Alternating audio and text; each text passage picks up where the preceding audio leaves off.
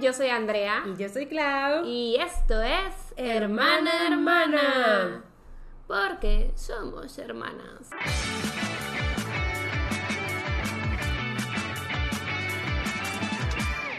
¡Yay! Y aquí estamos de nuevo, un viernes a las 9 de la mañana, con un nuevo episodio. De Hermana Hermana. La siguiente canción la pidió. No te creas, es que sonó así muy de radio. No, no, no sentiste.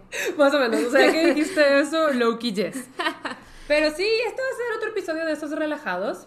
La verdad es que se avecina el cierre de temporada. O sea, falta todavía. ¡Hala! Sí, sí. Falta todavía, pero sentimos que estamos eh, programando algunos episodios muy interesantes para antes del cierre. O sea, el que acaba de pasar el viernes pasado estuvo.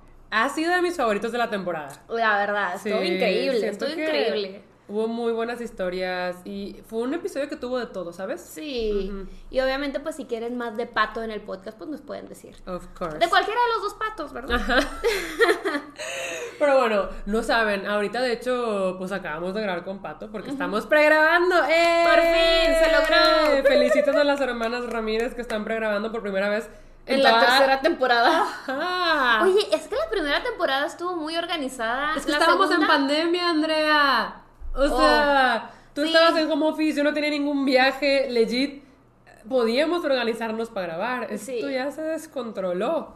Sí, sí, sí. Entonces sí es la primera vez que en la tercera temporada estamos pregrabando y ahorita hicimos algo bien peligroso. Dejamos Pues, una vela prendida. ajá, o sea, es que este cuarto como que no tiene ventanas, entonces siempre huele encerrado. Y como teníamos invitado, dijimos, hay que prender una velita para que pues huela bonito, ¿sabes? Y pues luego se fue y nos ofrecimos a llevarlo a su casa y volvimos y es de, dejamos la vela prendida. O sea, Lo bueno es que no lo dejamos prendida cerca de nada flamable, pero... Pero es bien peligroso. Sí, es bien peligroso. Además de que la vela sí ya se está acabando. Entonces, más peligroso ¿Qué aún. si se rompió el recipiente? No, o o sea, legit es muy peligroso. Nunca dejen las velas prendidas si no la están supervisando. O sea, de verdad, es muy peligroso. Llegué al cuarto y dije, Andrea, dejamos la vela prendida. Pero huele muy rico. Sí, huele muy rico. Huele muy rico. Hay que ver el lado bueno de las cosas. Eh, pues sí. O sea, sí, no pasó nada, pero pues no, no lo hagan. No lo Oigan, hagan. y también se me olvidó bajar mi termo. Como yo me estaba tomando mi Starbucks bien. Mi Starbucks. Ajá. Mi Starbucks bien casual. Bien casual. Se me acabó y se me olvidó bajar mi termo. Entonces sin agua será. Yo le dije que tuviera, me dijo que no. Ay, es que me aflojera. Mm. Pero bueno. Es domingo, es domingo relax. Ajá. Entonces, pues. No pasa nada. No pasa nada. Una hermana se queda sin nada de tomar. O sea, pues ah, agarrar de esta agua si quieres. Gracias, Si gracias. te da por el mucha sed, puedes. Gracias por el Em, ofrecimiento. Pero no hemos dicho de qué se va a tratar el episodio. No, Este episodio. no les quiero decir. No les quieres decir. Sí. Digo, está en el título probablemente. Pero este episodio, ustedes lo han pedido mucho. Siento que he visto este comentario en repetidas ocasiones. Y es de. Pues de la escuela. Sí. Como de nuestra época de la escuela. Tanto primaria, secundaria, prepa, universidad. ¿Qué tipo Siento- de alumnas éramos? ¿Qué Eh, sientes? ¿Qué siento? Dijiste siento y te interrumpí. Ah, y yo, ¿cómo que qué siento? Pues ahorita siento hambre y cansancio. Hambre, cansancio. Em, no, o sea, que siento que ya hemos hablado mucho de nuestra etapa escolar, pero en cuanto a amistades. sí, Ajá. y a como experiencias también, pero nunca en sí de que me gustaba esta materia, yo era este tipo de estudiante, este O profesor cómo- era horrible. O cómo estudiábamos. Ah, sí. O sea, siento que, pues sí, nos podríamos enfocar un poquito más a todo esto. Ya tenemos algunas em, cositas anotadas de las cuales hablar. Pero antes de eso tenemos updates. No sé si tú quieras empezar con los updates. Ay, sí. Ay, a ver. El primer update que les quiero dar Ajá. es que el regalo de Klaus se perdió. Ah, sí, cierto. Es que estoy a punto de cumplir años y Andrea me compró pues, una cartera. Ya estoy en busca de una nueva cartera desde hace rato y Andrea dijo, yo te la regalo. Sí, Clau, o sea, realmente nuestra dinámica de cumpleaños entre nosotros dos siempre funciona en ¿qué quieres? Ajá. Y pues Clau me dijo específicamente quiero esta, esta cartera, la venden en tal lugar. Yo, yo me aseguré, le dije, Clau, nunca he comprado en esa página. Ay, pero bueno. Se ve sketchy. Claro que no. Y Clau de que no, es confiable. Y yo, ah, pues bueno. Pues Ajá. no, se perdió. Digo, no es culpa de la página, es culpa del correo, ¿verdad? Ajá. ¿Supiste por qué mensajería te la mandaron? Sí, ya. Es que es una página de Londres. Ajá. Y me la mandaron por algo que Royal Mail. Ah, es que te lo mandaron por correos. Eso Es- llegó eso- a correos mexicanos. El No, no, no, pero yo la pedí a mi P.O. Box. Ah, no, salió de Royal Mail. Ya, entonces iba a llegar al correo gringo. Ajá. Ah, bueno, ese no suele perderlas. No, no, no, Royal Mail lo perdió. Lo perdieron desde allá. Ajá, porque, Porque yo ni, dije- siquiera, ni siquiera salió overseas. Ya, porque yo dije, ok, Royal Mail acá se convierte en correos mexicanos, obviamente se perdió. Pero miren, correos mexicanos ha mejorado. La verdad es que yo estoy impactadísima porque ha mejorado mucho. Ok. Pero bueno, No, yo, yo la que se pedí, perdiera. Yo la pedí a los United porque pues también he tenido mis experiencias con correos mexicanos. Entonces dije, más seguro, más marrao, Ajá. así dice mi mamá. sí. Entonces la pedí al P.O. Box y de repente me decía que la vas a recibir tal día. Y tal día no la recibí, pero cayó en fin de semana. Entonces dije, pues, Sí. se atravesó el fin, el fin de. Entonces me esperé de que dos días más y dije, ok, aquí hay algo raro. Y ya me, me metí y decía de que tu paquete, de que hemos recibido tu paquete, lo estamos preparando para mandarlo overseas, o sea, de, de Londres a Estados Unidos, porque pues cruza el mar. Al otro entonces- lado del charco, dijeron. Sí. Lo estamos preparando para cruzarlo, así dijeron. Ujú. Y yo de que. Pero literal, ese estatus decía desde el 6 de enero y ya estábamos de que 18. Ajá. Y yo, pues no creo que se tarde tanto en prepararse. Ajá. Entonces, eh, yo quería quejarme directo con la paquetería, porque pues sé que en la página no tienen ni tantito de la culpa. Entonces, este, me metí de que a la paquetería para ver y pues solamente tenía un teléfono. No había ningún correo, nada. Y yo dije, pues yo no voy a marcar a Londres, ¿verdad? No. Y dije, pues será con la página. Entonces ya de que le dije, oye, este, decía que me iba a llegar tal día, ya está el día y ni siquiera ha avanzado, ¿qué pasa? Y me dijeron de que, ah, sí, este, tu paquete se perdió en el correo. Este, ¿qué prefieres? ¿Que te lo reemplacemos o que te demos un reembolso? Y yo dije, pues que me lo reemplacen, total. O sea, Claudia ya sabe cuál es su regalo. ¿Y puedo esperar? Y puede esperar, o sea, no urge. Y, y ya, de que pedí que me lo reemplazaran, pero ya no había stock. Estaba pues agotado.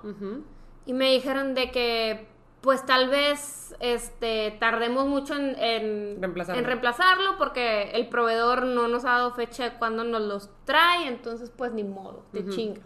Ay, Dios. O sea, Así no, te no me dijeron. dijeron así. Así te dijeron. No, no, no, la verdad siempre Sí. me trataron con mucha amabilidad.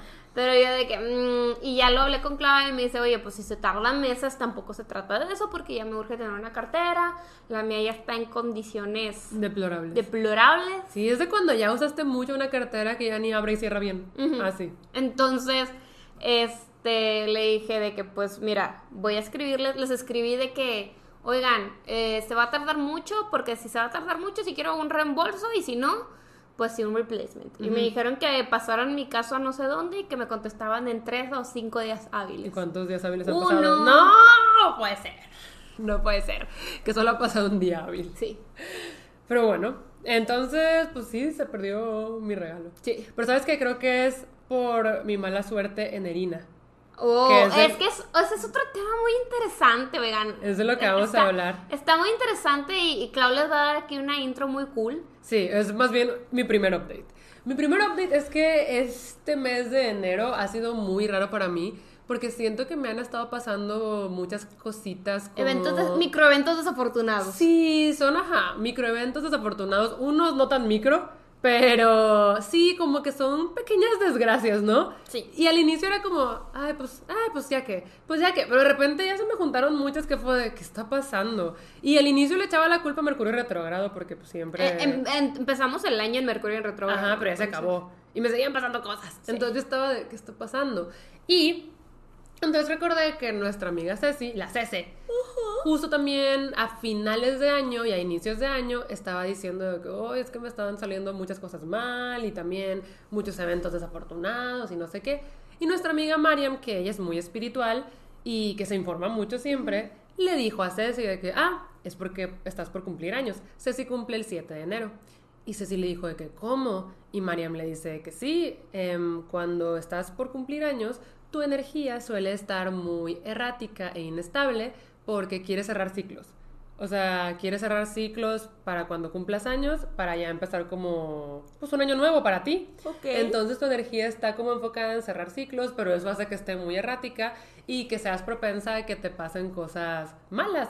O sea, no es de que, ¿qué te va a pasar todo lo malo? No, pero como que cositas. O sea, que las cositas no te salgan tan bien. De hecho, Mariam recomienda no empezar nuevos proyectos semanas antes de tu cumpleaños y cosas así, ¿no? Porque estás en una energía de cierre. Ok. Em, y esto empieza a pasar como tres semanas antes de tu cumple y así. Y me acordé mucho de eso y dije, ¿podría ser eso? Y le hablo a Mariam de, Mariam, que me está pasando. Y Mariam de que sí, son tus ciclos. Y yo, ¡ah! Y de hecho, eso me hizo dar pie a de que, oye, Mariam, ¿no te gustaría venir al podcast a hablar un poquito más de eso? Y Mariam dijo, sí. Entonces, pues probablemente suceda en esta tercera temporada. Ya nos estamos poniendo de acuerdo. Porque legit creo que es algo muy interesante. Es algo muy interesante, Y la verdad. les digo, han sido como microeventos desafortunados. Un- uno de los más feos fue que hace como... ¿Una semana? Una ¿Dos? semana, máximo dos. Eh, casi, casi soy víctima de un fraude bancario. O sea, pero fuerte. Y eh, sí pasó una mini tragedia, pero la tragedia mayor se evitó. Pero, o sea, legit fue algo de todo un día que estuvo muy feo. Sí, Sí, estuvo muy sí, feo. sí. Les quiero contar todo el fraude porque la verdad estuvo muy largo. Pero eh, todavía no tiene resolución completa. Entonces me voy a esperar a que tenga resolución completa para ya contarles y ver en qué quedó. Pero sí, me acuerdo que para mí ese día estuvo horrible. Y a raíz de eso, eh, he notado de que, pero ¿por qué me sale todo mal? ¿Por qué? ¿Qué está pasando? ¿Sabes? Incluso en mi físico me han estado pasando cosas. Eh, hace unos 5 o 6 días tenía un fuego en la boca, Ajá, como y te dolía afuerita. mucho. Me dolía mucho. Y yo no soy tanto de fuegos, Ah, ah. pero ese fuego, o sea, me salió como justo en la esquina de la boca, entre afuera y adentro. Ajá. Y me dolía muchísimo, ni podía hablar, ni podía comer. O sea, era de que comía y me dolía, y aparte se veía.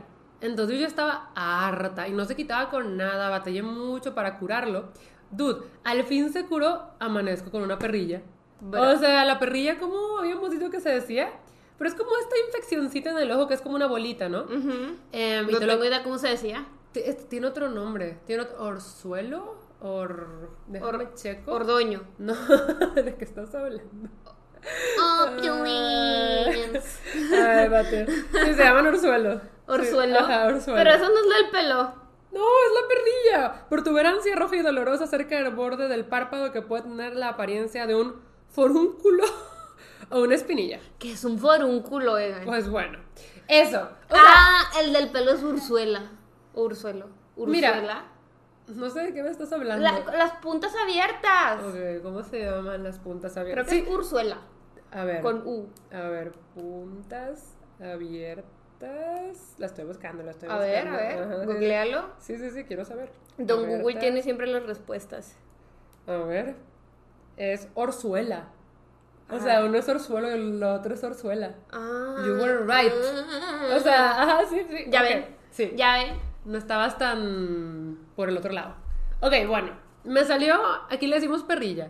Y yo dije, dude, me acabo de quitar el fuego. Y ahora me salió una perrilla. Y llevo tres días con la perrilla. De hecho, ahorita todavía la tengo. No se nota tanto, pero me duele mucho. Sí. O sea, ahorita yo quisiera tener el ojo derecho cerrado. O sea, porque cerrado. Es que sí duele, porque yo también, eh, una semana antes de que tú tuvieras esa perrilla, a mí también me quiso salir una, pero yo estoy 100% segura que ese fue mi error, este, pues obviamente voy a un gimnasio al que van muchas personas y cometí el error de tallarme el ojo varias veces y sí lo dije consciente que, ay, me puede pasar algo, no me va a salir una perrilla o algo, pero me picaba el ojo y me lo tallé, entonces sí, o sea, evidentemente como dos días después ahí traía así el dolorcillo y ya le pedí a Clau la medicina.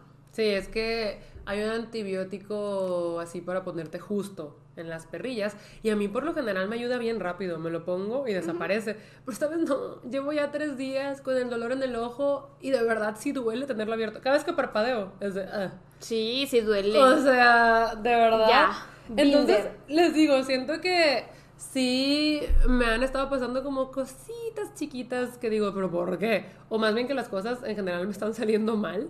Y es de, ¿será esta energía? Lo de la cámara. Lo de la cámara Porque, que... porque tú pusiste la memoria. Sí, yo puse la memoria, yo hice que no prendiera. O y sea, nos asustó. legit, siento que esta energía enerina está en mi contra y ya quiero cumplir años para Ya. que ya se cierre este ciclo Pues, y ya empiece uno. Para cuando este episodio se sube ya va a ser cumplido año. Ajá. De hecho, hace como dos semanas. Sí, sí, sí, sí. sí. Ya, o sea, ahorita, ahorita, hoy, estamos en, en el domingo antes de la semana de tu cumpleaños. Sí.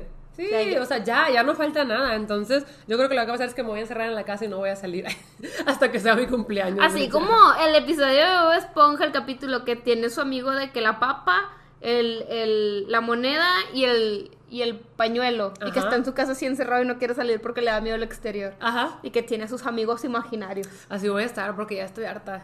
¿Cuáles, Ya. ¿Cuáles serán tus amigos designados? Ah, mis libros. O sea, legit. Cero creativa, Klaus. No. Cero creativa. Mira, la verdad es que si no salgo, pues yo voy a leer fanfics y leer libros. Eso es lo que va a pasar. Cero creativa. Pues ni modo, así soy yo. ¿Qué quieres de que te diga? El cartón del JK. Sí. Ese. El cartón del JK puede ser, em, no sé, la luz de, de grabación Ya, ya. y El un arete. micrófono, un arete. Y un arete. Bueno, este. Pero sí, la verdad les digo, no es nada grave, pero siento que las cosas no han salido como oh, quiero que salga. O le puedes Además- robar a Pato sus dos cartones y ya tienes tres cartones. Duda, Pato ya se lo rompió el Jungi. Ya solo le queda eh, el Porsche de Kim Porsche y un Actor. actor, mexicano. Sí. Pero el Jungi se le rompió. Ay, Es- No me sorprende. Ajá. Pero ¿qué te iba a decir? Ah, que se me hace súper sad que, o sea, que justamente mi energía no quiera empezar el año bien. Porque empiezas el año y como quieres empezar cosas, quieres emprender, quieres hacer proyectos y mi energía es de, no, ya vamos a cumplir años, hora de cerrar. Entonces, pues mira, ahora mínimo ya sé que oficialmente mi inicio de año va a ser los 26 de enero. O sea, porque si no, mi energía está como, what's happening? Entonces, pues ese era uno de mis updates. Y tú tienes más, ¿verdad? Sí, yo tengo otro update, eh, un update Godín. Ok. Este, pues miren, en- en mi trabajo han estado pasando muchas cosas. Este, y así en, en la historia corta es que he estado como dos meses sin jefe, Ok. literal ahí volando en el aire. Me dieron así como un jefe, ¿cómo se dice? Provisional. Provisional. Pero, o sea, cuando sí había algo muy importante, sí me hacía un espacio, pero por lo general yo andaba así como por mi cuenta, Ajá. on my own. Ajá. Y la verdad sí, habían sido eh, meses un poco difíciles porque, digo, es que no les quiero hacer la historia como muy larga, pero yo era la única persona, bueno, soy la única persona de mercadotecnia en donde estoy, entonces yo solo veo digital, o sea, si toda mi carrera eh, la he enfocado en mercadotecnia digital, entonces podría decir que es como que mi expertise. Ajá. Pero como no, no, no estaba nadie que atender a mercadotecnia, eh, pues me estaban dando toda la mercadotecnia tradicional y la verdad estaba cayendo mucha responsabilidad tipo sobre mí, nivel que tuve que hablar con RH y RH sí me dijo de que, oye, una disculpa si estamos conscientes de tu caso y de que ya las cosas tipo van a mejorar, eh, vamos, o sea, es- está pasando esto, esto y esto, te vamos a cambiar de jefe, tu jefe nuevo va a ser tal persona y yo, este, con ese señor, la verdad es que es muy, muy buena gente. Eh, las veces que he tenido que trabajar de la mano de su equipo, eh, mm, él me ha tratado muy, muy bien. eh, se ve que es una persona que sabe bastante, o sea, tiene mucha experiencia. De hecho, es una, es, él tiene una subdirección. Yo antes le reportaba a un gerente, entonces pues ahora le voy a reportar a alguien de puesto más alto, que pues también se presta mucho a crecimiento. Entonces, lo estaba. No le había contado a Clau, de hecho. Pero hay algo que, que le digo de que no, es que. De que la verdad, ese señor me hizo darme cuenta que yo tengo un tipo de PTSD. Ok. Porque, literal, eh, antes de que pues fuera toda esta temporada de navideña y así, pues ya todo el mundo se empieza como desentender del trabajo. Realmente ya na- casi no hay nadie trabajando y si hay alguien trabajando es así como meramente pues nada más para estar ahí, o sea, no tanto así operativo ni nada, nada, es como para estar al pendiente. Porque no hay mucho que hacer, todo el mundo está de vacaciones. Y me acuerdo que yo tenía un proyecto que le dije a él de que, oye, necesito hacer esto, no tengo presupuesto. Él todavía no era mi jefe ahí. Y, y me dice de que, ah, yo tengo presupuesto, yo te lo doy. Y yo, excelente. Digo, también tenía que tener, que, o sea, tenía que ver con su área, por eso, este, le dije, no tengo presupuesto, y me dijo de que yo te lo doy, si se puede hacer, solamente quiero que metas este gasto para el 2022, no para el 2023. Y pues era un gasto no tan alto, pero significativo. O sea, eran sus buenos 80 mil pesos. ¡Hala! Ok, sí. Este, digo, para los presupuestos que estamos acostumbrados a manejar no, no es un alto, no es un gasto alto, ¿ok? Pues sí, supongo que en tu empresa sí manejan Sí. Muy, muy alto. Sí, sí, sí. Es que Andrea trabaja en una empresa importante de Monterrey. ok. Entonces, eh, le digo de que sí, sí, sí, pero pues como él lo iba a pagar, yo no puedo meter facturas en su área tan fácil. Las tiene que meter alguien de su área. Ajá. Y pues también estaba trabajando de la mano con, un coworker que, que sí es de su área. Y los dos quedamos de que, ah, sí, sí va a ser. Sí, de hecho los dos estábamos copiados en el correo. Y yo llego en enero y llega este chavo y me dice, oye, ¿metiste la factura? Y yo, no. Así de, no, no la metí. Y el de, le dije, pensé que tú la ibas a meter. Y me dice, no, yo tampoco la metí. Oh, no. Y yo de, pero querían que el gasto entrara en 2022. Ajá. Y el de que no, pues... Pues no entró. Pues no entró. Pues como es que no. Y yo así de... Oh, no. Y yo así como que me dio un chorro de ansiedad. Y yo de que, ¿qué vamos a hacer? Y dice, pues, pues no, pues la tenemos que meter tipo de que solicítala. Y yo de que, ok. Y solicité la factura de que, oye, ¿me puedes pasar la factura? Si lo vamos a hacer, bla, bla, bla. Y dije que, oye, pero qué nervio, porque ya nos habían autorizado y si nos dijo muy claro que quería para presupuesto del 2022. Yo estaba bien asustada, pues porque obviamente no son los mismos presupuestos y hay cosas que tienes consideradas, otras que no. Y yo sí estaba de que, yo sí estaba bien nerviosa y dije, no, ya me va a decir de que you're on your own, tonta. De que eres la peor, eres muy tonta, este, despedida para siempre. Sí, dije, ¿ves que te han dicho eso? No, o sea, o sea, no despedida para siempre, pero, o sea, no que te lo hayan dicho, pero que te hayan hecho sentir muy tonta. Sí, he tenido jefes así. Una vez, una jefa, de hecho, eh, me empezó a regañar. O sea, yo hice una presentación que consideré que me quedó muy bien. Y me empezó a regañar que era la peor presentación que había visto. Que esa presentación no era ejecutiva. Y que como ya no quedaba tiempo, la iba a presentar así, pero que ella eh, no, no la probaba, que, que está, o sea, sí me hizo sentir como la peor. O sea, como que no sabía hacer presentaciones y así. Y la presenté a un director. Entonces, pero estaba bien enojada, pero el director terminó amándola y luego al final de que, ah, me dijo que, ah, muy bien, le gustó mucho. Es que yo creo que fue porque presentaste con mucha presencia. Y yo de, mm, me hiciste, o sea, y luego me hizo quedar como en tonto de, como tonta en frente de personas. Entonces, eso bien feo.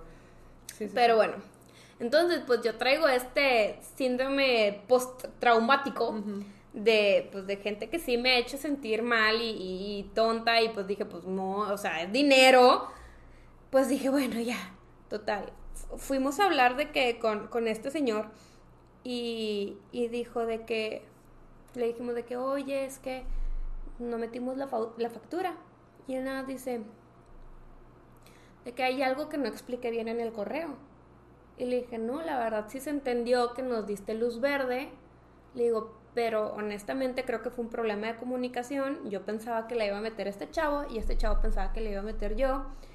Y la verdad, pues nuestro error fue no comunicarnos. Y él de que, ok, no, no pasa nada. Déjame le mando un correo a finanzas para decirle que se va a meter en este, en este año y el próximo y el pasado pues ya no. Y yo de así en mi casa de que eso es todo. Oh, wow. De que esto se siente así yo yo viendo así de que mi compañero y yo, eso se sentirá tener un jefe no tóxico. Ajá. Y yo de qué padre. Qué padre, la verdad dije qué padre. Y esta semana que acaba de pasar, literal me acaban de decir que él va a ser mi jefe. Oh, nice. Entonces, este, el viernes, de hecho, llegué un poquito tarde a la casa porque me quedé platicando con él sobre como que, lo que los temas que traigo, este, mi presupuesto, bla, bla, bla. Y, y sí platicamos bastante cómo es él como jefe y así, no, hombre, la verdad estoy súper emocionada de empezar a trabajar con él, se ve que es súper buena persona, este, que puedo aprender bastante de él, me está dando un chorro de libertades y sí me decía de que, oye, es que estaba hablando con el director general de la empresa y me dijo que no te conoce. Y yo tengo seis meses ahí. Y, y yo de, pues es que mi ex jefa nunca me presentó porque a ella le gustaba presentarle todo al director general, o sea, nunca me presentó. Y él de que, no, no, no, mira, yo te voy a poner una junta con él porque la verdad, pues tú eres la experta en marketing digital, entonces tú le tienes que enseñar. Y yo de que... O sea, este, este hombre también si quiere que crezca y Sí. todo, entonces estoy... No, es que tu ex jefa era una joyita. O sea, no mancha, no digas, si Andrea les contara. Tal vez un día, pero sería para otras temporadas. Sí, porque ahorita es muy reciente. Sí, es muy reciente. Entonces, pero sí, no, la verdad, este, estoy muy emocionada por empezar a trabajar. eh, pues obviamente también ya tengo un nuevo equipo y así. Y, y pues sí, ese, ese es mi highlight de, de mi vida Godín. Que no les cuento mucho, la verdad, no les cuento mucho, pero porque también es un tema que trato de mantener, pues, aparte de, de, de mi vida De en redes. sí. Eh, pero sí, ese es mi Oiga, highlight, que me cambiaron de jefe y se ve muy buena persona. Yo solo les digo que, o sea, como tiene chisme de Jim, tiene chisme Godín. Ah, Pero pues eso no lo puede contar así nomás. sí, no. Pero yo la otra vez estaba de que casi con palomitas de, y luego. Y siempre Oh. me decía de que ya ha pasado algo más. Ajá, es que no manches. o sea, qué fuerte. Y, y ya está un punto en el que tiene resolución. Sí, ya, ya, ya. Yo dije, André, un día lo tienes que contar. Y dice, un día, lejano. Y yo, ok. No, y ya le pedí de que a ciertas personas involucradas, a mis amigas, de que, oye, ¿lo puedo contar? Y me dicen de que sí. Eh, Tipo, obviamente cambiando nombres y todo. Y, y que pase más tiempo, Y sí. que pase más tiempo, pero Eh, se va a contar, Amixes, se va a contar. De hecho, tengo bueno. ya de que bullets preparados hechos por mí y mis amigas para que no se me olvide nada cuando sí, llegue el momento. Es que justo eso, la cosa es que no se te olvide nada porque siento que la emoción está en los pequeños detalles de que, y luego hizo esto y No, luego, estamos así de que con línea del tiempo Ah, y todo. Sí, no, sí, sí, increíble. Ok, muy bien. Pero, pero eso día. ya para después, Amixes, es, es muy reciente y pues no, no, o sea, Sí, no. I get it. Sí. Yo creo que los primes también. Los primes también lo entienden. se detuvo. Ok. Hemos vuelto para el último update. La verdad es que mi update es súper trivial y absurdo en comparación del tuyo. Ajá, El mío es que tengo una nueva microobsesión ok. que es un Twitter de arañas. O sea, legit, no me acuerdo cómo se llama, pero lo descubrí hace algunos días. Y es una cuenta experta en arañas.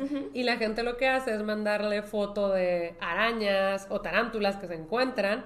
Y le preguntan de que, oye, ¿qué especie es? ¿Es peligrosa? Y... Me va a comer. Ajá, y la persona les contesta de que sí, esta araña es de importancia médica o no, esta araña no es de importancia médica. Y lo que te aconseja es que nunca las mates porque las arañitas son súper importantes para El para ecosistema, mundo, para sí, pues todo. son, son depredadoras de, de bichos, o sea, se Ajá. comen los mosquitos y todo eso, entonces, Ajá, son importantes. Ajá. Entonces te aconseja mucho de cómo meterlas en un frasco para que las lleves a un monte alejado y así y así, ¿no? ok. Entonces, pues también las fotos que toman la gente de las arañas. O sea, yo Ay, diría. pásamelo. Sí, te lo voy a pasar porque está increíble. Y yo no diría que soy fan de las arañas, pero tampoco diría que me dan mucho miedo. O sea, les tengo respeto. Les tengo Ajá, respeto. yo pero también. si veo una araña, no va a ser como, ¡ah! como si veo una cucaracha. Ah, sí. Si veo una cucaracha, voy a hacer el drama del siglo. Pero si veo una araña, es como, wow. O sea, porque justo no sé si es de importancia médica o no importancia médica. O sea, Ese- ¿es venenosa o no venenosa? Ah, ese término lo saqué del, del Twitter con el que estoy obsesionada. No manches. ¿Está la- en español? Sí, la noche en la que lo descubrí, pasé horas. O sea, horas. Y pues como solo estaba platicando con Raiza porque éramos las únicas despiertas, dude, me le pasaba arañas a cada rato. Que mira esta araña, mira esta araña. O sea, es que hay unas que parecen monstruos, güey. O sea, de verdad. Unas peludas, unas que tienen la cola larga. Una parecía que tenía que una boca fuera con colmillos. y Luego yo- me las paso, yo y- las quiero Y ver. luego la que tenía la boca fuera con colmillos. No, esa no es de importancia médica. Y yo, dude, esa cosa me va a comer. Dude, esa cosa sí es de importancia Ajá. médica, estoy segura de que sí. Pero aparte, eh, también me di cuenta de que hay muy poquitas arañas y tarántulas que son de importancia médica. O sea, por lo menos aquí en México. También le mandan muchas de América Latina. Ok. Em, pero cuando me encontraba de las de importancia médica, yo era de, "Ay, a ver, esta". ale. Había unas bien feas, pero había, por ejemplo, la viuda. Ajá. Sí, hay muchas viudas negras por ahí. Sí. Sí hay. Sí, yo, yo de hecho, eh, digo, no sé si lo he dicho aquí, pero soy muy, muy fan de ver documentales de animales peligrosos. O sea, literal me he aventado de que los 52 animales Sí. más peligrosos de América Latina, de Ajá. América del Norte, de Estados Unidos, de Eh. México. O sea, me, me, me, me encantan esos documentales. No, no sé por qué, pero me gustan mucho los documentales de animales. Ajá.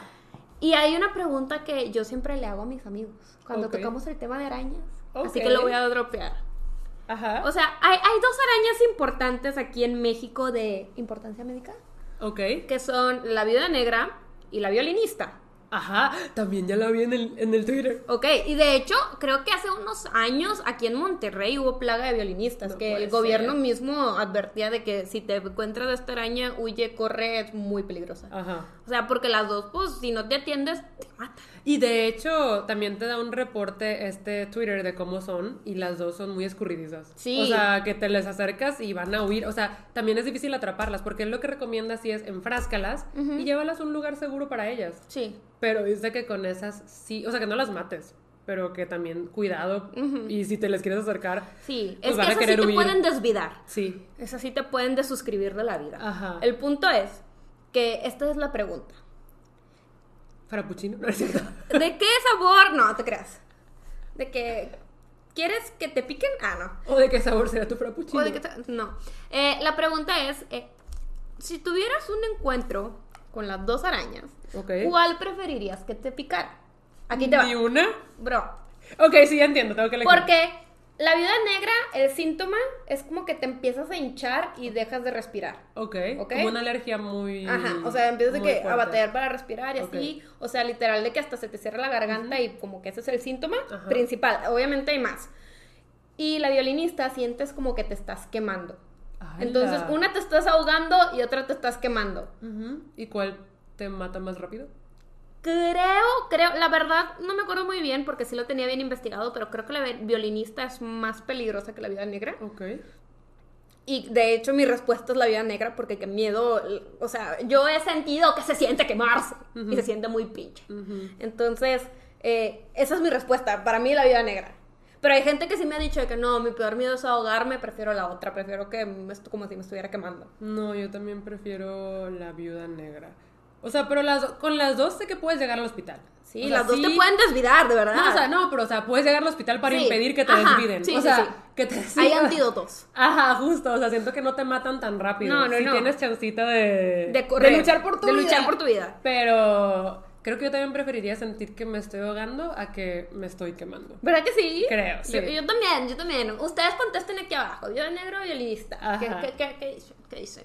Pues eh, mientras estabas diciendo eso, busqué el Twitter por si lo quieren checar. Se llama Aracnocosas. Y está verificado.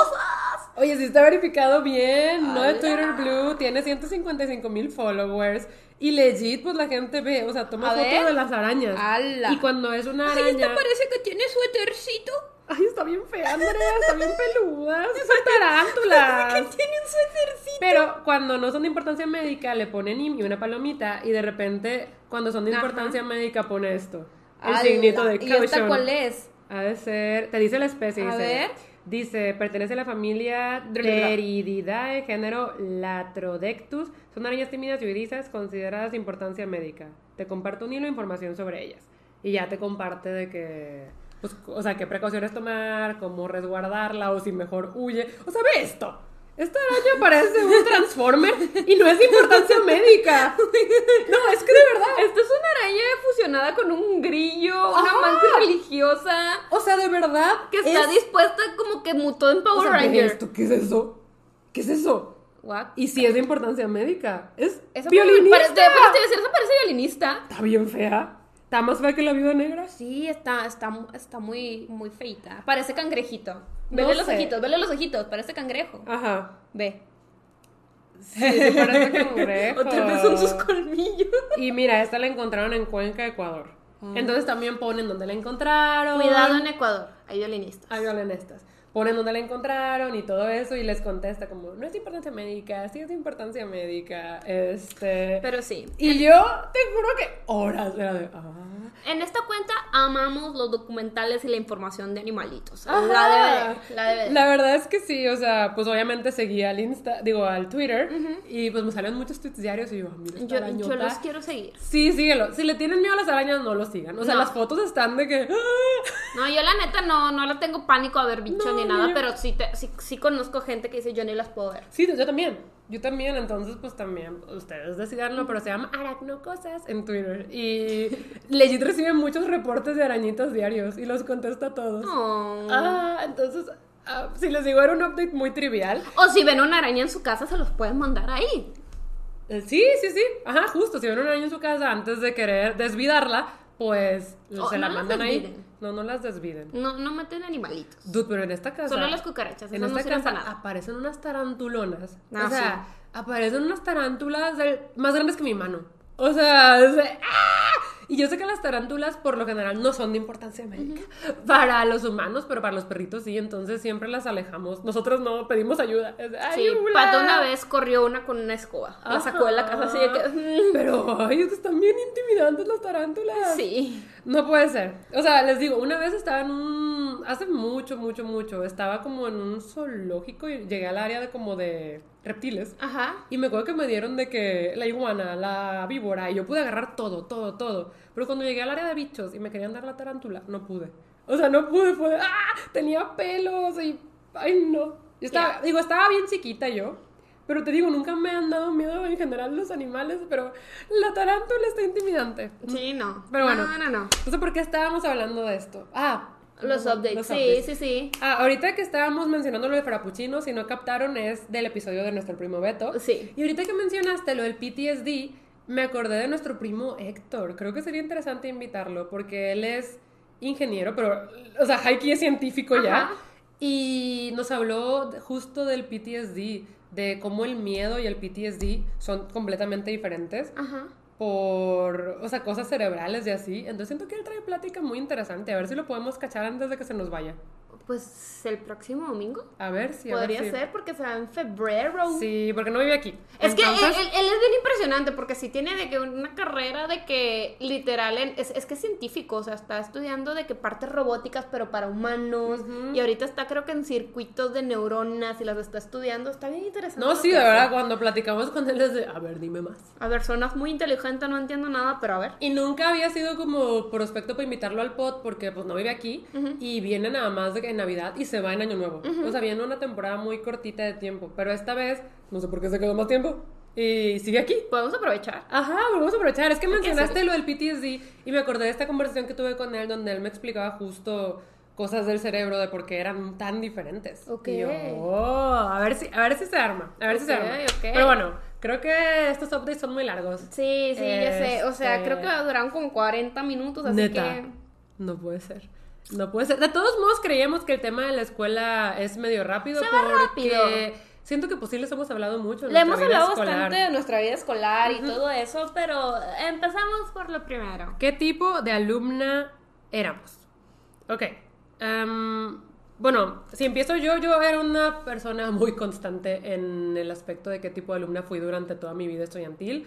Yo era una muy buena alumna. O sea, nunca me metí en problemas, era muy callada y pues me iba muy bien en la escuela. O sea, desde chiquitita me iba muy bien en la escuela y siento que am, tampoco era que pusiera mucha atención. Yo me la pasaba escribiendo o dibujando, pero la escuela es algo que sí se me daba. O sea, la escuela se me daba y ya, siempre fui, es que les digo, fui muy constante en eso de que pues era buena alumna y ya. Y te iba bien. Y me en iba bien. Ajá, me iba bien en calificaciones. Y eso es todo. Incluso en la universidad, por lo general, yo estaba en los primeros tres lugares de mi carrera.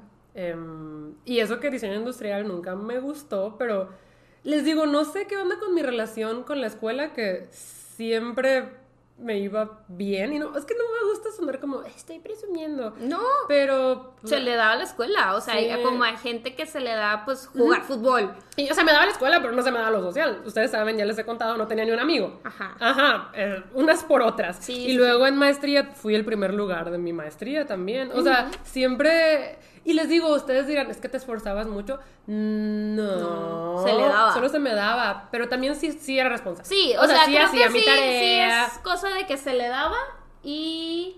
Pues sí, era este, responsable. Y que también era responsable. Ujú. Entonces, pues es eso. Pero a mí aquí lo que se me hace más interesante es como las etapas de la escuela de Andrea, porque sí fuiste una alumna muy diferente, pues en tus distintas etapas de, pues, de primaria, secundaria, prepa, universidad. Spoiler alert, tuve un glow up. Cuéntanos, cuéntales a las primes. Eh, es que lo que pasa es que yo nací con la maldición del segundo hijo. Sí existe. También existe la maldición del primer hijo y es por lo general diferente, pero... Sí. Ajá. Y pues obviamente pues está, o sea, no sé si les ha tocado ver videos que dice de que el hijo que me hizo querer tener más hijos y el primer hijo todavía bien portado así de Ajá, ajá. toda una señorita. Pero ¿sabes por qué? Porque todas las expectativas de los padres caen bien fuerte sobre el primer hijo. Por eso, pero el Ajá. primer hijo todo así de que role model, ejemplo a seguir, el, el mejor de lo mejor. Y luego de que el hijo que me hizo querer dejar de tener hijos y el segundo hijo, pues el remolino ahí andando, así de que el destroyer, el peor. Si eras un remolino, Sí. no eras la peor. No, no era lo peor. Solo si era un remolino. Pero ¿verdad? sí, eh, o sea, mi personalidad de chiquita era muy diferente a la de Clau. O sea, a pesar de que éramos súper unidas, pues yo sí era todo lo contrario a Clau. Era pues esta, esta niña que andaba de arriba para abajo, que me la pasaba metiéndome en problemas, eh, me la pasaba de que accidentada, eh, en la punta del pedo siempre. Sí, siempre. O sea, sí, eh, eh, sí era todo lo contrario Sí. a, a Clau. Entonces mis papás era de que... "Ah". Total, yo no era muy buena alumna. Ajá. O sea, toda mi primaria y mi secundaria, la verdad, pues sí batallaba mucho con calificaciones. De hecho, este, mi- mis calificaciones eran así como un tutti frutti rojo y negro y así. Dude, cuando decidiste que creo que estabas bien chiquita y que en primero de primaria, que no enseñarles las calificaciones. Ah, sí. En eh, fue en segundo de primaria, decidí no enseñarles a mis papás las calificaciones de inglés, pero también decidí que las iba a firmar yo. Entonces, Andrea firmó todas sus calificaciones, pero una niña de 7, 8 años, cuando les llegan ya las calificaciones a mis papás, ven todas las firmas que Andrea estuvo haciendo durante el año. No sé cómo mi teacher no hizo nada al O sea, respecto. obvio sí sabía. Yo, sí- yo creo que sí sabía, pero me quería solapar o no Ajá. sé, o sea, estaban mi teacher. Andrea, porque, o sea, no, no, no, si creían que logró hacer la firma de mi mamá, no lo logró. Pero todo el año. Todo el año. Pero también eso demuestra un poquito toda la presión que nos ponían nuestros papás. O sea, legit, más mi papá, siempre, ya no tanto. No. A Pato no le tocó así, pero a nosotras nos tocó que era una presión muy, muy, muy intensa por sacar muy buenas calificaciones. Es o sea, que es- pero no, es- era, no era como, ay, un 80. No, mi papá, o sea, sí, pónganle que yo de que, ay, mira, saqué 100, 100 y un 90, me regañaba. O sea, era de que, pero ¿por qué? No salió perfecto. A mí me súper mal". regañaba abajo de 80. Sí, bueno, conmigo era una cosa de que entiéndanme que si yo sacaba abajo de 95 me ponía a temblar y a llorar. Y nunca mis papás han sido de, de pegarnos ni nada, nunca fue nada físico, pero con las palabras pueden ser muy duros. Entonces, ah, sí era mucha presión en la escuela. Igual y cada quien tenía una presión diferente, pero sí era, o sea, vivíamos con terror de las calificaciones. Sí, porque a mí la verdad es que no me iba nada bien. Nada bien. Y, y también me acuerdo que a veces tenías, tenían que firmar los exámenes mis, mis papás y yo los escondía todos y luego mi mamá a veces me bolseaba. Me bolseaba, suena bien de que te asaltó. Este, Así te sentías. y sacaba mis exámenes y me gritaba de que ¿qué te pasa? Reprobaste todo y yo de que "Ih". y luego también una vez mandaron a hablarle a mi mamá de la escuela porque reprobé todos mis exámenes y no iba a pasar ninguna materia. Mm. Este, de verdad no me iba nada bien. Eh, Pero eras buena alumna. o sea, Sí era buena alumna. niña en el sentido de que en conducta siempre me iba bien. Sí, eras buena. O sea, ah, bueno, sí, eras buena alumna de que. sí, buena, niña, o sea, buena niña, era ya, bien ya, portada. Digo, justo. de repente sí me metí en uno que otro problema. Este, Pero no diría que eras de las Pero no de era, la no escuela. era rebelde, ni me metía, o sea, ni tampoco me ponía a pelearme con, con niñas, ni nada. Pero la verdad es que me iba muy mal. Muy, muy, muy, muy mal. De hecho, también en secundaria me acuerdo que una profesora habló conmigo y me dijo, Andrea, y es que lo que hiciste aquí en todas, o sea, todas están mal, no por el procedimiento, lo hiciste bien, solamente pusiste, no me acuerdo si un decimal o un negativo o algo así de que acá y era acá y por eso todo te salió mal. Y yo de... así de... Mm". Em, entonces, pues sí, o sea, digo, me las ingenié para pasar, nunca dejé una materia en el sentido que tuve que llevar un, ¿cómo se dice? Extraordinario. Ajá, un examen, sí, pues un extraordinario. Ajá, nunca, nunca dejé una materia, pero sí las pasaba de panzazo. Pero es que entiendan que si Andara dejaba una materia, mi papá... Sí. o sea, no podías dejar una materia. No, pero igual me la vivía castigada todos los meses. Yo también tuve varios castigos. Sí, no tantos como Andrea, pero sí nos castigaban muy frecuentemente por las calificaciones. Em, y sí, o sea entiendan que si Andrea de verdad no reprobaba era porque, o sea, en la casa no se podía. Sí. O sea, no se podía. Es que pues obviamente, como te dicen los papás, es tu única obligación. Yo te doy todo y tu única obligación es estudiar. Pero sí siento que mis papás eran muy estrictos, porque pues obviamente veía pues cómo eran los papás de mis compañeras y o sea, algunos sí, pero otros nada que ver. Esto depende de la crianza. Pero... Y mis papás eran muy estrictos con eso. Sí. Pero pues sí, o sea, sí, obviamente tenía amigas que eran iguales o peor sus papás o cosas así, este, o, de super light. super light, o así, entonces digo, realmente pues cada quien, así fue como nos educaron a nosotras. Eh, total, em, ya eh, en secundaria pues me graduó, entró a prepa y a la prepa que, que yo entro era una prepa privada y pues obviamente pues son, son caras, son, caras entro con, con beca y mis papás me dijeron de que no puedes reprobar este en el sentido de que si, si repruebas y te quitan la beca ya no vas a poder estar aquí. O sea ya no vas a poder estudiar aquí. Este entonces pues tú sabes. O sea porque mis papás pues en ese momento pues no, no me podían eh, pagar más. Digo ya, ya, ya se puede, pero en ese momento no se podía. Sí, han cambiado los tiempos, pero sí. Entonces, yo pues sí me lo tomé muy en serio y más que nada, este, porque, porque, pues tenía que mantener un promedio. O sea, no era solamente no reprobar, era mantener un promedio. Y me acuerdo que en primer tetra yo me estaba pues esforzando por cumplir mi promedio. Era de que no, pues tengo que sacar un promedio, pero también como que medio me estaba valiendo y como que medio me confiaba y entre que sí, que no. O sea, pues eh, es todo fue esta transacción, ¿verdad? y en primer, en primer tetramestre termina y quedo un punto abajo del promedio que tenía que, llevar para que no me bajaran la beca. Me acuerdo que fui a escolar y rogué. Les, les dije, no, es que por favor, o sea, me puse a llorar ahí. Digo, no yo nada para llorar. Bueno, eso también. Este, ya vimos que en Disney funciona también. Dude, ah, cuando se acaba este capítulo, que no se nos olvide contarles el update de la película que fuimos a ver. ¿O lo dejamos para un principio? Es que está chistoso. Es que está chistoso. No, luego lo contamos para el siguiente episodio. Lo dejamos para que. Ajá, ponlo, ponlo que en grande, en una hoja nueva. Voy a poner película, porque no sé si se acuerdan. Que, es que ahorita dijiste llorar y me ah. acordé. Eh, que íbamos a ver una película juntas. Pues sí fuimos. Y ay, no. Pero bueno, eso lo contamos en un inicio de episodio para no Pero aquí, para el final. aquí pon qué película, porque no nos vamos a acordar. Ok, ok, ok. Tú sigue. Total. Eh, yo fui a rogarles así que por favor, por favor, no me quiten mi beca, me voy a esforzar mucho, es que luego me van a sacar de aquí, yo no me quiero salir de aquí, de que por favor, por favor, reconsideren, solo me falta un punto. Y como que las personas de escolar se apiadaron de mí, me dijeron de que, ok, te vamos a dejar tu beca, va a estar condicionada. De que ahora vas a tener que sacar este promedio en tu segundo tetra para, pues, probar que sí quieres estar aquí.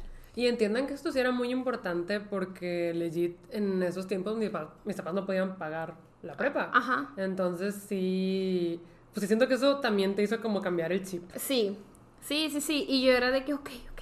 Entonces pues ya en segundo tetra me hice intensita. Este, en el sentido de que... Andrea Newera. Sí, o sea, en el sentido de que estudiaba así de que absolutamente todo eh, me, me, me juntaba así con mis amigos de que hacer tarea para asegurarnos de sacarla bien. Este, me preparaba para quizzes, empezaba a poner extra atención y me sorprendí porque cuando pones extra atención, sí entiendes. O sea, a mí jamás se me habían dado las mates. Ajá. Y en prepa fue de que Ya entiendo. O sea, todavía me acuerdo que hubo un quiz en el que todos reprobaron, menos yo. Yo saqué de que 85. Y en la siguiente calificación más de que seguí también era de que 62. Mm. O sea, fui la única que no reprobó así porque fui la única que Ah. entendió yo de que, que esto se siente ser la inteligente, la de "Mm, saqué 80 y todos de que Ajá. Ajá. Ajá. este, o sea, me hice de que la intensita nivel así agarraba las preguntas trampa. Ajá. O sea, una vez, este, un, un profesor de que puso de que estos países conforman este tratado. Mm. Y puso exactamente todos los países, pero uno puso Suiza en vez de Suecia. Ajá. Fui la única, fui la única que se sacó esa bien porque dije, No. era Suiza. Ah. Era Suiza. Ah. O sea, o era Suecia, no me acuerdo cuál era, la Ajá. neta. Es, es un ejemplo, no me acuerdo bien de la pregunta, pero sí me acuerdo que era así el cambio microscópico y yo lo notaba. Claro. Y era de que, lo sacaste bien. Y. La verdad es que sí se notó un montón el cambio. O sea, Andrea pasó a ser de las top de su generación. Sí. También primeros lugares. Ajá, o sea, en prepa me gradué con 90 de promedio y luego pasé a facultad donde ya era de que la intensita. Y súmale que aparte tenía que sacar un promedio más alto. Ajá. O sea, creo que me tenía que conservar 93 de promedio por lo menos en facultad. Este, y, y literal era de que me enteré que existían de que premiación por los primeros lugares y dije, yo voy a ser el primer lugar. Ajá. O sea, real de, de carrera me gradué con 98.70 de promedio. sí. o sea- y Andrea dio el discurso de Dio su generación. Y el discurso de, O de sea, generación, de, de- de graduación, o sea, sí. Ay. Me fui a concursos de que seleccionada por la escuela como la mejor alumna para representar a mi universidad. O sea, legit, Andrea fue que el globo. sí. Entonces, yo ya, o sea, se me hace raro que Andrea me diga que es que yo en primaria y secundaria reprobaba. Yo no me acuerdo de eso. todo el mundo para siempre mí, se me cae en para mí siempre eras sido- mal estudiante yo. Sí. O sea, es que te digo, que saques malas calificaciones, yo no diría que te haga mal estudiante, pero, o sea, a mí se me hace como de que, ah, mira, sí es cierto. Como que para mí te tengo muy presente como, ajá, overachiever. No, la vez pasada le, le enseñé a Daniel una de mis calificaciones de, De primaria. de primaria o secundaria. no, creo que era de secundaria. Y me dice, dude, tienes 42 en matemáticas. de que, y 35 en historia. Y yo de, Y tú, pues, sí. "Tre- 35 puntos muy buenos. Ajá, muy ajá. buenos. 35 de 100. Sí, claro, O sea, claro. súper reprobada. Por eso digo que la historia de Andrea sí es como el globo. Sí, no, y también ya en mi maestría eh, me fue muy, muy bien. En mi maestría me, me regalaron, por así decirse, mi beca por haber sacado el primer lugar. Este, en carrera me dieron una beca más alta para maestría, creo que tenía como el 90. Sí, Andrea sí tuvo una gran beca. Y, y tenía que conservar un promedio de 95. Eh, y mi papá me dice, no me has enseñado calificaciones. Y yo, papá, tengo que tener promedio de 95. Si me quitan la beca, vas a saberlo. Pero para este punto, en maestría, mi papá tampoco estaba. no, ya, ya no estaba al pendiente de nosotros No. porque sabía que nos iba bien. Para nada. O sea, mi papá, yo creo que nunca jamás le llegué a enseñar una calificación de maestría. Ni yo, ni de carrera. Ni de carrera. Sí, yo tampoco. Sí, para ese punto ya la había bajado. Sí, y la verdad. ya confiaba en nosotras. Empezó a poner también la presión sobre Pato, pero una presión muy diferente. Nada que ver a cuando estábamos chiquitas. No. Eh, Mi mamá también, lo atribuye de que es que ya estamos cansados. eh, pero Digo- también Pato sí la sufrió. sí. Sí la sufrió también. Es que mis papás con la escuela son bien intensitos. Este... Pero sí, o sea, yo, yo realmente sí tuve mi glow up. Ajá. Y ahorita en, en nutrición, yo dije, pues, yo me la voy a pagar. Ujú. Puedo sacar las calificaciones que quiera, yo solamente me quiero graduar, Ajá. estudiar la carrera. Y me entero, y me entero, y me entero Dinos, dinos. de que si saco 95 de promedio final, Ajá.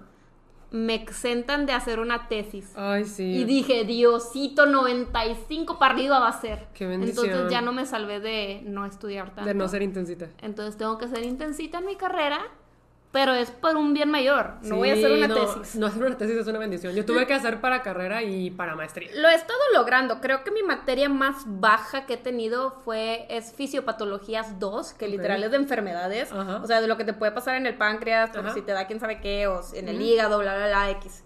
Este, y en esa tengo, o sea, que 92. Mm, Pero está en todas, en todas, ajá, en todas las demás sí tengo arriba de, de 95, tengo muchos cienes, entonces eh, voy bien, voy Va bien. Solamente bien. tratar de no sacar tantos 92. Ujú. No, yo Pero, creo que, yo creo que sí la pero sí, Porque, quiero, quiero que me exenten la tesis. ¿Alguna vez te tocó hacer una tesis a ti? Sí, la de mi maestría. La tu maestría y ya. Porque en carrera no tuviste En que carrera hacerla. no tuve, en carrera nos obligaban a pasar al Ceneval. Ajá, sí, sí me acuerdo. Mm. Pues sí, no hacer una tesis es una bendición, así que pues te va a tocar mantener el promedio. Sí, sí, no hacer bueno. una- yo he hecho una tesis, no está padre, no quiero hacer otra tesis. Ok, aquí me están preguntando también, o sea, una de las, porque yo empecé a notar las preguntas que ustedes nos hacían en los comentarios y una que nos hacían mucho es de cómo estudiábamos para la escuela, para los exámenes y que si podíamos dar consejos. Y aquí, mm, es que yo creo que la... ¡Se la- detuvo! Ok. Hemos vuelto. Yes. Les decía que aquí creo que la que más les puede dar consejos de esto es Andrea. Porque yo casi no estudiaba. O sea, estaba comentándolo con Andrea antes del Ajá. episodio que por lo general no estudiaba. Pero yo sabía cuando tenía que estudiar y lo que hacía es una noche antes, pues veía el material y ya. O sea, es- pero también tuviste una clase de Esa la quiero circuitos, contar. ¿no? Eh, ¿De qué? De circuitos de electrónica o Esa algo la así. quiero ¿no? contar en mis peores materias. Ah, ok. O sea, sí lo voy a contar de mi experiencia en la que legit me desviví estudiando, porque sí hubo una vez, pero en general no lo hacía. Yo, eh, la verdad es que no hay una técnica y puede sonar mal, sé que no es la adecuada. Eh, la primera es en las matemáticas, de lo que viene siendo matemáticas, álgebra, física, química eh, y, y todo ese tipo de temas. Lo que recomiendo 100% sí es poner mucha atención en la clase, porque al final del día sí entiendes. Otro de mis... De pero mis- preguntar también tus dudas. Ajá, yo siento que si sí. yo me quedaba con dudas, muchas veces era porque no me atrevía a preguntar. Sí, justo eso es lo que iba también, o sea, las clases de conta y todo eso, yo era muy preguntona, o sea, eh, ser la, la, la, la matadita, este, te convierte en una persona muy preguntona porque pues obviamente no quieres, este, pues quedarte con dudas. Entonces, eh, yo pregunto todo, todo. Una vez un profesor sí me dijo de que, ¿cómo te respondo? ¿Cómo me dijo? Me dijo, ¿cómo respondo tu duda para no hacerte sonar tonta? Algo así me dijo un profesor y yo de... "¡Ah!". Porque era una pregunta que para mí no era lógica y como que él era que, güey, eso nunca pasa. Y luego nos encontramos un problema que literal era mi duda y dijo, ay, mira, así como tu duda. Y yo de... Mm. Pero sí, sí me, sí me dijo eso y yo de... X, total. Eh, o sea, yo preguntaba absolutamente todo, todo, todo, todo, todo, todo. Y esa es como que mi, mi recomendación para los números, tratar de verdad de, de entenderlos. O sea, se los dice alguien que de plano matemáticas lo pasó con 71 de promedio en secundaria y ya después de que, que decía, a ver, lo voy a poner El pase en atención. México es 70. Ajá. Para que sepan. Este, de que ya le voy a poner atención, eh, voy a ver qué onda. eh, y así como que trataba de captar todo y medio me entraba y ahí con amigos y todos nos apoyábamos. Pero para las materias Espera. que son... Antes de que pases a las materias que no son como así de números, yo quiero decir que justo una de mis primeras materias es también matemáticas y ahí es cuando sí tuve que, ahorita les voy a contar bien esa historia, pero tuve que darme la estudiada de la vida y a mí lo que me sirvió mucho fue practicar. O sea, practicar mucho, mucho, mucho lo que no entendía hasta que mi cerebro ya empezaba a captar. Es que sí, Tuve o que sea, lo practicar mejor mucho. es captarlo. Porque si no lo captas, no lo vas a poder hacer. Claro, o sea, sí, es eso. Una vez que lo captas, de verdad se abre el mundo y es de, ah, Sí, así cuando se lo hacen todos los captas y problemas. encuentras la lógica, es, es fácil. Pero sí, o sea, es- Pero sí, es difícil. Eso es de practicar. Sí siento que eso es de practicarlo. Em, y ya para las materias pues más teóricas, ¿verdad? Machete. Machete. Eh. O sea, sí me la pasaba una noche antes macheteándome todo lo más importante, términos y todo eso. Y al día siguiente que presentaba el examen, mi cerebro lo desechaba. Sí, machetear es justo que te lo memorizas. Yo también creo que mi técnica de estudio, si acaso, era justo una noche antes, lo leía y como que me lo Y lo macheteaba. volvías a leer y lo volvías a leer hasta que se te quedaba Ajá. tal cual. Y ya en el examen lo desechaba y ya nunca volvía a recordarlo, a menos que fuera un tema que me interesara. Ajá, un Pero tema en recurrente general- también. Sí, claro, o sea, pero en general, pues Machete. Sí, O sea, machete. y dicen de que no hagan eso, no sé qué, pero los exámenes tampoco diría que es lo que va a validar tu inteligencia ni nada. O sea, legit, los exámenes no significan nada. No. O sea, en la gran escala de las cosas. Y creo que ya está cambiando todo el modelo de, Sí. de educación para que, pues al final del día, un examen. Es que no debe ser lo más importante. Está la participación, están las tareas, está pues lo que haces en clase. El examen se me hace ya también un método, pues ya. Muy, muy antiguo, muy vintage. Y puede que antes funcionara muy bien, pero ahorita yo siento que tu inteligencia no se mide a base de un examen. En un examen, pues, pues sí, te lo macheteas, lo contestas para que te vaya bien, pero. Ah, sí. Ese era mi método, honestamente. Ay, ¿qué les quería contar? Creo que era algo también de eso. O sea, que estabas diciendo algo de. De los profesores, el peor profesor. El peor profesor. O sea, sí, pero ay, no me acuerdo qué era. Siento que dijiste algo y dije, ah, me acabo de acordar de esta anécdota que les voy a contar. Pero bueno, supongo que a ver si ahorita me acuerdo y si no, ni modo. Sigue justo como mejores y peores materias. Em, pues ya que estábamos hablando de cómo estudiar, pues les voy a hablar de mi peor materia. Mi peor materia fue estática. Estática. En diseño industrial tuvimos cuatro o cinco semestres de matemáticas y en segundo semestre fue estática. Es la materia que ha sido mi peor pesadilla. O sea, mi peor pesadilla. Yo no entendía nada. Y las matemáticas nunca han sido mi fuerte, pero esa, de verdad, no entendía nada. Me acuerdo que la clase pasaba y yo estaba perdidísima, perdidísima. Y de hecho, en nuestra universidad solo teníamos dos exámenes, uno a primera mitad del año y otro, bueno, semestre, ¿no? Uno los primeros tres meses y otro los últimos tres meses. Y el- en los primeros tres meses yo me acuerdo que pues yo medio tenía miedo de presentar y como que medio estudié, pero no entendía nada y dije, bueno, a ver qué tal me va. Fue súper mal, me acuerdo que nadie pasó ese examen más que mi amiga Marce, ¿sí te acuerdas? Ella sí lo pasó. Eh, y yo saqué como 50 o algo así.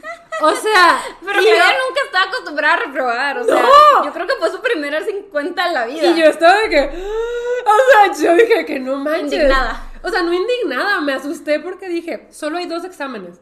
Y es lo que más vale en estas materias. Si en el otro examen yo no saco de que 90, no paso la materia. O sea, yo estaba de que no voy Yikes. a pasar la materia. Y eso sí, para mí era lo peor que me podía pasar. ¿Cómo que no voy a pasar la materia? Sí, no. O sea, y les digo, ahorita lo pienso, it's not a big deal. No. O sea, de verdad que en el futuro a nadie le va a importar si pasaste una materia o no, a nadie le va a importar. Pero en ese tiempo mi vida era la universidad, entonces yo estaba de no, no. Y me acuerdo que el maestro dijo que para la segunda mitad del año íbamos a seguir viendo lo mismo, pero más difícil. O sea, los mismos problemas, pero evolucionados. Sí. Eran cosas como de momentos y así, yo estaba, no, no manches. O sea, me acuerdo que el maestro dijo de que, ok, veo que a nadie le fue bien, entonces nadie está entendiendo. Y dijo, voy a hacer clases en la tarde.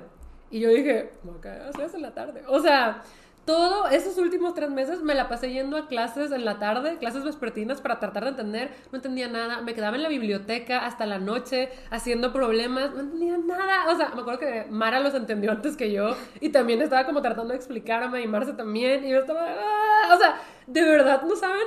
La- o sea, Sí, yo sí me acuerdo que. Claudia creo que un día antes tuviste luz, ¿no? Un día antes. Sí, o sea, o sea, me acuerdo que un día antes del examen, el maestro dijo, voy a dar la última clase de esto. Y yo estaba... o sea, porque digas que no entiendo, yo no quiero reprobar, pero no entiendo. O sea, es que ¿cómo le haces? Sí, claro. No es de machetear. No, no, no, o, O sea, sea, ahí literal tienes Eran, que entender. eran problemas razonados de tres páginas. O sea, venía un problema en el examen, Andrea. Uno. Uno. Y te daban tres páginas para contestarlo. Qué o sea, horror. ajá. Y yo, entonces fui y yo estaba de que en primera fila poniendo atención, pero resignada. Pero luego no sé qué pasó, que aquí lo digo como mi momento de la Rosa de Guadalupe, que el ayuda del maestro dijo, entonces, como que lo pasan para acá y ya. Y yo sentí el aire de la Rosa de Guadalupe, fue de, "Ah", y yo dije, lo pasa para acá y ya, y fue, de, lo entendí, lo entendí, lo entendí. Entonces me puse a hacer los problemas, me quedé, esa, esa noche sí me quedé de que, hasta que cerraron la biblioteca, haciendo problemas, todos los hice bien, porque la entendí. Y dije, güey, entendí. Y el día siguiente del examen, estaba súper nerviosa y era un solo problema. Me lo saqué todo bien y saqué 100. Igual, Excelente. esa fue la única materia que terminé como con 80 y algo, pues por el 50. No lo podías nivelar mucho, pero, este, pues, pues pasé la materia y así. Pero, dude, ese fue mi momento de la Rosa de Guadalupe. Creo que mi papá nunca supo de este examen que reprobé. Exabrupto. Y mi papá escucha el podcast, lo siento, papá. Eh, pero pasé la materia. Sacó 100. Saqué 100, me redimí. Eh, esa, mi peor materia siempre ha sido matemáticas. O sea, la verdad es con la que siempre he batallado, la que me bajaba mis promedios. Una vez me acuerdo que yo estaba aprendiendo a hacer divisiones. Ajá. Y voy y le digo, Clau, ¿cómo se hace esta división? O eran fracciones, no me acuerdo. Ajá. No. No, era una raíz cuadrada, no era división. Ya me estaban enseñando raíz cuadrada y para esto Clau ya estaba en secundaria. Ajá. Yo estaba como en quinto, sexto de primaria. Ajá. Y yo, Clau, es que no entiendo. Esta es una raíz cuadrada. Y Claudia nada se le cae y dice, "Mm, no sé. Y yo, pero es que tú eres bien inteligente, ¿cómo que no sabes? Y Clau, la calculadora me quitó la habilidad. Nunca la tuve, pero la calculadora pues sí me hizo obsoleta. Así me dijo. Todavía lo tengo bien marcado. Y yo que, ah. Para secundaria ya nos dejaban usar calculadora. Y de hecho yo pude pasar secundaria en matemáticas con la calculadora. Nunca entendí la raíz cuadrada. O sea, y cada, me acuerdo que en primero, segundo y tercero, cada año nos enseñaban otra vez la raíz cuadrada. Nunca la entendí. O sea, nunca. Yo la de... Con la calculadora Sí. me ayudaba un montón, Ajá. pero... ¿Qué onda? Pero O sea, sí, yo mi- creo que matemáticas es- sí ha sido. También. O sea, todo lo que tenga que ver con números. Las materias numéricas. No, pero es que no me iba tan mal en física. O Ok. sea, ni, ni en física. Ni en química. En química me iba excelentísimo. Ajá. Ay, yo era- amaba química. O sea, las- los números y sus química, química orgánica, amaba química orgánica y me iba súper bien. Pero mate es, es mi peor. ¿La tuya? Am, economía. O sea, también desde números, ¿no? Nunca tuve economía. Sí y no. Thank you, Jesus. o sea, la verdad es que yo jamás he entendido la economía. Tengo esta teoría que le inventaron los papás. este, o sea, no le entiendo, no, no entiendo las curvas ni nada de eso. No entiendo por qué el, tanta fluctuación. O sea, no entiendo nada de la economía. Y tuve 40 materias de economía en mi carrera porque mi director era economista y decía, para mercadotecnia mucha economía, sí. Y de que no. Y luego también se le ocurrió a la señorita estudiar una maestría administrativa Ajá. y tenía economía en tronco común y yo de que, entonces nunca nunca he entendido economía o sea la verdad yo no sé cómo le he hecho para pasarla Pero las pasado. pero la he pasado pero sí es de esas veces que dices de que Diosito me quiere mucho y hizo que me fuera bien en el examen o me pude machetear mucha info porque también es muy teórica o sea, sí tiene algunos problemas, pero también es muy teórica. Entonces, o sea, y como nunca he tenido así materias de economía muy, muy, muy, muy, muy pesadas, nada más que macroeconomía, tenía micro y macro, esas sí estaban bien intensas. Suena feo. Este, sí, o sea, batallaba mucho, batallaba mucho. De verdad, es época donde yo no entiendo la economía, o sea, no, no entiendo, no me interesa mucho, que me debería interesar. Ajá. Me debería interesar porque la economía es muy importante. Sí. Pero mm, la inventaron los papás y, Sí, y yo nunca lo había tenido una materia de economía. Son Nunca en la feas. Bueno, a mí no me gustan. Porque pues digo, ya me fui en universidad a diseño y pues sí tenía unas matemáticas, pero de eso no. Sí, no. Y luego también, digo, maybe da pie a la siguiente pregunta que ya tenemos que terminar el episodio. Pero había un profesor que en mi facultad tenía muy mala reputación. O sea, que aparte de que era super bitch, que él te decía, a mí no me tiembla la mano para calificarte. Así te decía. Eh, también decían que era un poco pervertido. Ay, no. Entonces, o sea, de hecho hasta Renny tiene una historia con él, le decía señorita Coca-Cola. Mm. Por su cuerpo así de que, ya ves que Renny tiene cinturita y así, Y caderas, y- sí, y sí, caderas grandes, pues le decía de que señorita Coca-Cola. Ay, no. Y luego o sea, que un profesor te diga así. Ajá, una vez también me contaron que una chava estaba escribiendo un problema en el pizarrón y se le cayó el plumón y lo iba a recoger agachándose, o sea, poniéndose de cunclillas para agarrarlo. Y él le dice, no, no te agaches así. O sea, él quería que se agachara así Ay, como que no. enseñando la pompi. Qué desagradable. Así, o sea, decían que era pervertido y que todavía era súper bitch, súper perro y que nadie le entendía. De hecho, mi ex, que era también, pues yo considero que muy inteligente, también era de los primeros lugares, fue un profesor con el que tuvo que dar de baja la clase. Ok. Este, o sea, nivel así. Y, y yo le tenía mucho miedo y yo a fuerzas tenía que llevar una clase con él, Ujú. porque él daba las clases de economía y de negocios internacionales. Entonces yo lo estaba evitando a toda costa, a toda costa, y a fuerzas tenía que, mandar, que, que tener esa clase con él porque era el único profesor que la daba. Me acuerdo que ya era inevitable que no la llevara. O sea, ya la tenía que llevar y ese tetra haciendo el horario, entró un profesor nuevo. Ah. Y dije, de aquí soy. Y metí la clase con él. Y ese profesor me dio mucha risa. Porque al final de la clase, no fue como cinco clases al final. Y luego llegó así de la nada, ya el día del examen, porque todos le mandamos correo que profesor, es el examen, no lo hemos visto, ¿qué está pasando? Entonces llegó el día del examen y no tenía examen preparado. Y literal dijo, saquen una hoja, les voy a dictar cinco preguntas. así, y luego dijo, oigan, es que él era Godín. Ok. De que, oigan, y era joven, era muy Ok. joven, yo creo que eh, tenía unos 25 años. Ok. De que, y llegó y dijo de que, oigan, me, me la pasé muy bien con ustedes, pero creo que mi llamado de la vida no es ser profesor. Ni fue, güey. Ajá, o sea, no, no es ser profesor, este, eh, ya no voy a dar clases, eh, bye. What? Sí. Pero gracias a él me salvé Sí. de llevar materia con el horrible. Ah. Entonces, sí, o sea, creo que se- no fue mi profesor, pero le tenía mucho miedo. Era un profesor que tenía muy mala reputación. O sea, aquí estamos hablando de los peores profesores que hemos tenido. Ajá, pero es que Ah. realmente yo no he tenido peor profesor. Ni yo, o sea, siento que, por ejemplo, el que conté en el episodio del acoso, este profesor que era profesor de arquitectura, que Ajá. citaba a las chavas Sí. ajá, a su oficina y así, Mm. ese ha sido de los peorcitos. Am, pero en general creo que tampoco he tenido muy malos profesores. Siento que, por ejemplo, a mí me, me mortificaba mucho cuando en primaria me hacían como, tienes que hablar. O sea, de repente sí tenía profesoras que no entendían que yo de verdad no podía hablar y me paraban y me hacían pasar al frente y de que tienes que hablar, tienes que dar tu opinión. Y yo pues, me ponía a temblar porque no podía hablar. Entonces, siento que ni siquiera las recuerdo como malas profesoras, pero es, o sea, son como mis traumas de, de Yo, de primaria hecho- y de... Tenía una profesora en prepa Ajá. que ella es, es que no sé si era molestarme, pero yo me sentaba con mi grupito de amigos y era como cuando me empezaba a gustar mi ex y yo a gustarle a él y siempre decía que Andrea y Mauricio ya sabemos que los que se gustan, por favor, ya no estén hablando y yo de... Pero lo decía en público y era de... "Mm, mm, mm". Ay, ya me acordé, ahorita que dijiste de, iba a contar de otra vez que estudié mucho, que fue con mi profesor de historia, el que me gustaba. Ajá. Ya lo he contado esto en mi canal, que yo tuve un crush en un profesor que yo tenía 16, él tenía 25. Obviamente él nunca intentó nada, pero era mi crush porque era muy inteligente, hablaba cinco idiomas, sabía todos los datos históricos de memoria. Para mí era lo mejor que me pudo pasar. Y me acuerdo que en su examen él dijo que el que sacara, que iba a estar bien difícil, pero que el que sacara la mayor calificación, que no creía que nadie pudiera sacar 100, eh, iba a ser su super samurái supremo y no sé Ay, qué. Porque él tenía una cosa rara de que samuráis, ajá, pero bueno. Rangos. Yo, yo estaba de que voy a sacar 100.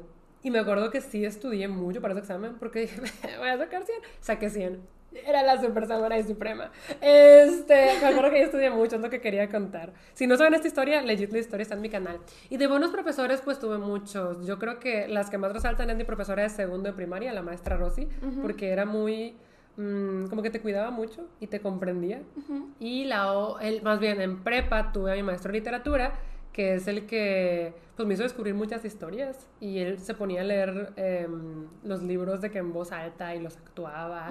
Y hacía que todo el salón estuviera súper interesado en la clase. Entonces a él lo recuerdo con mucho cariño, mi maestro de literatura de prepa. Em, yo mis mejores maestras también eh, quiero decir que fue una de mis teachers de inglés, la de primero de, de, de secundaria. Ajá. Ella, pues yo eh, a esa edad ya empezaba a tener más ansiedad, ella era una persona muchísimo más reservada. En las clases a mí no me gustaba ni hablar ni participar, me provocaba mucha ansiedad. Y ella una vez me dijo de que, me habló conmigo y me dijo, oye, ¿por qué no participas? Y le dije, es que no quiero, no me gusta. Me dice, ok, y me dijo de que yo nunca te voy a hacer participar si no quieres. Y de verdad, nunca era como que me obligaba a participar. Y cuando yo levantaba la mano así como que me animaba, siempre era de que, Andrea. Sí. O sea, siempre me dio esa oportunidad. Y también... Dudy, luego en la universidad, la que más levantaba la Ah, mano. sí. tú, pero O sea, la que tenía harta los profesores era yo. Ajá, Este, también en, en carrera me hice muy, muy buena amiga de, de la maestra Susana. Ella era hermana de una de mis mejores amigas de prepa. Ok. Este, y con ella se hizo como mi mentora, confesora, o sea, siempre de que en mi servicio becario siempre estaba con ella platicando, o también, este, ella fue que se fue con, con mi equipo y conmigo a Veracruz, ella fue la que me reclutó para armar yo el equipo con el que me quería ir a Veracruz para representar a la, a la, a la universidad, y de verdad, o sea, me, me enseñaba todo, era súper buena, era maestra de mercadotecnia, pero era, era muy buena persona y nos llevábamos súper, súper bien, o sea, a nivel podíamos tener pláticas personales, este, y, y todo esto, y era súper buena con, con consejera, pero sí, yo creo que ella ha sido mi mejor maestra, o sea, que todavía Mm. también le guardo mucho cariño. Ya. Ok, y legit el preepisodio ya está súper largo, entonces yo creo que terminamos nomás mencionando cuáles eran tus mm, pues, materias favoritas y mejores materias. O sea, creo que es diferente, pero a la vez creo que también pueden pues, ser las mismas. Pues aquí en, en nutrición me están gustando todas. Ok. Este, pero, Pero más como- en, en su tiempo, en su Ajá. tiempo. Em, mis materias favoritas eran las de mercadotecnia, también las de publicidad me gustaban bastante. Tenía un profesor que se llama Dano, bueno, le decíamos Dano. No, no le gustaba que le dijéramos profesor, que también me caía súper bien y hacía la las materias muy amenas, además de que me gusta mucho el tema de publicidad. Ok. Y también me gustaba mucho álgebra. Ok. ¿Álgebra? Sí, álgebra me gustaba bastante. Nunca en la vida. Ok, bueno. O sea, es que tú te fuiste a materias como de universidad y yo, como no me gustaba mi carrera, no recuerdo alguna materia de universidad que me gustara. O sea, Bueno, no, es que en primaria y secundaria no me gustaba ninguna. O sea, ya, no, mm, ¿cómo que primaria y secundaria? O sea, digo, en primaria, perdón. primaria y secundaria. Sí, no. Ajá, ya, ya, ya. Eh, no, a mí más bien en mi carrera era de... Te diría el recreo, El recreo. deportes. Ah. Y ni siquiera me gustaba deportes. Bueno, ajá, de mis materias más odiadas era deportes, pero las que más me gustaban eran inglés y español. En español veíamos, pues justo, pues todo sobre el español, pero también ahí veíamos literatura. Y en inglés, pues siempre he sido también muy buena, entonces me gustaba mucho la clase de inglés. Yo en mi vida he presentado el TOEFL como siete veces. Porque en secundaria fueron como dos veces y luego en prepa cada semestre me hacían presentarlo otra vez. Para entrar a la prepa tuve que presentar el TOEFL y siempre me iba muy bien también en el TOEFL. Entonces, inglés siempre ha sido creo que mi mejor materia, seguida muy cerquita de español. Y también me iba muy bien en artísticas, o sea, la clase de arte me gustaba mucho y me iba muy bien. Y creo que sí me pasaba eso de que mis favoritas pues eran las que se me iba mejor, pero también me gustaban mucho. Yo creo que esas fueron mis mejores materias, pero me da risa el contraste de que tú sí mencionaste de tu carrera, porque a ti te gustaba. Y yo de mi carrera se lo recuerdo, yo sé, mm, a mí no me gustaba, entonces no, no sé qué materias de mi carrera me gustaban, yo solo la viví y la pasé. A mí me gustaba mucho inglés, el spelling bee me iba muy bien. A mí también, en el Spelling Bee me iba bien. Y era penosita, siento que en los primeros años no me animaba a participar porque no quería hablar, pero en secundaria me quise animar porque sí quería. Acá a mí sí me tocaba bien obligatorio. A mí no, sí te daban chancita de no participar. Pero bueno, Ujú. ya está aquí. Sí, ya está aquí porque pues sí se alargó un poquito. Y esperamos que les haya gustado, como les digo, esto era algo que ustedes nos pedían mucho. Si quisieran que profundizáramos en alguna cosa en específico, pues también nos dicen, siempre estamos leyendo sus comentarios y pues nos despedimos. Es todo por hoy. Yes, ya saben que subimos episodio todos los viernes a las 9 de la mañana cuando yo estoy mimida y Andrea está despierta. Bye.